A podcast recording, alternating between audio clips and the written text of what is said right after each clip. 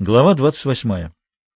Славкина квартира, раньше такая радостная, выглядела теперь скучной и запущенной. Пыльные ковры на полу, подгоревший абажур над столом, на диване в беспорядке маленькие подушки, и только рояль в углу такой же чистый и блестящий, как раньше, и тот же перед ним вращающийся стул.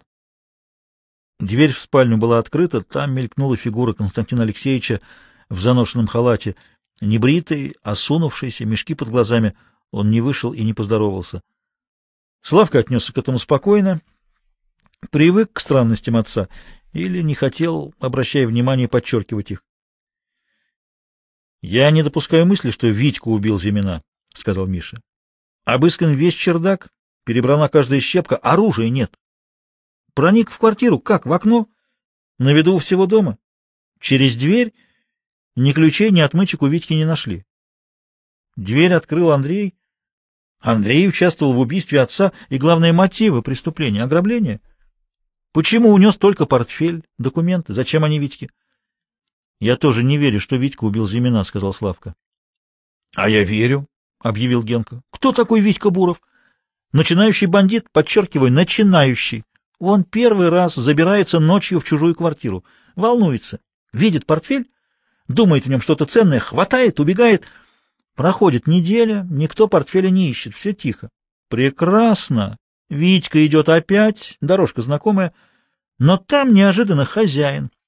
Витька со страху стреляет, ему уже не до барахла, удирает, закидывает куда-то пистоль, забирается на чердак в свою конуру и притворяется, что дрыхнет. Если бы у Витьки был револьвер, он обязательно показал бы его ребятам, — возразил Славка. — Может быть, и показал, а они скрывают. Главное, откуда на чердаке взялся портфель? — Да, — сказал Миша, — портфель — единственная улика против Витьки. Но в портфеле были документы на брак. Они нужны не Витьке, а Красавцеву, Панфилову и Навродскому. — А может быть, по их поручению Витька и сделал это? — предположил Генка. — У него были плохие отношения с Навродским, — возразил Миша. — Для видимости можно и по мордасам лупить друг друга. Кто, если не Витька? Навродский? Когда украли портфель, он был с Зимиными в театре. Когда убили Зимина, с тобой в цирке. Если он и взял портфель, если и убил Зимина, то Витькиными руками, а сам устроил себе алиби. Сначала художественный театр, потом цирк. — Вы оба горячитесь, а зря, — сказал Славка. Один твердит Витька, другой Навродский. Ну а сам Зимин? Почему он скрыл пропажу портфеля с документами? Боялся, видите ли, подвести Андрея. Что грозило малолетнему Андрею? Ровным счетом ничего. Больше того, несмотря на пропажу первых документов, Николай Львович взял домой вторую пачку документов, отправил на дачу жену и дочь, а сам с дороги неожиданно вернулся домой. Зачем? Вспомнил о докладной записке? Ерунда. Николай Львович не тот человек, чтобы забыть о докладной записке. Если даже забыл, то написал бы в воскресенье вечером. Он вернулся не случайно.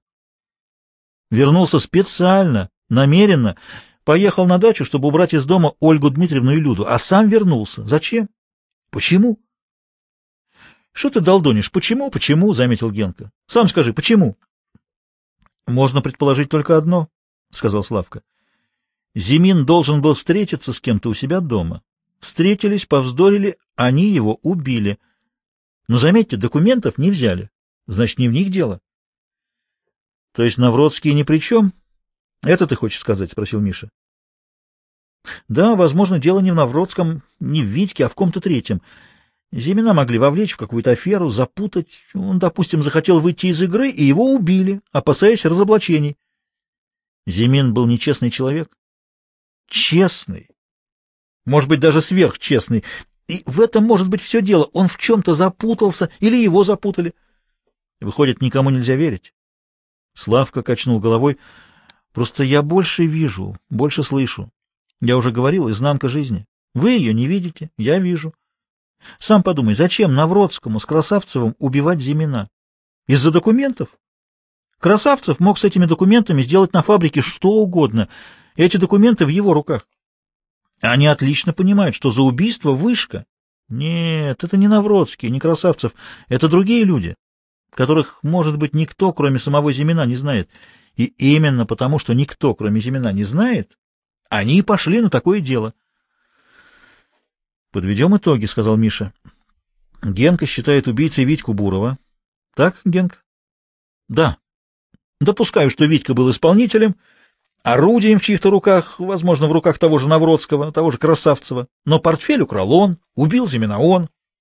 Ясно.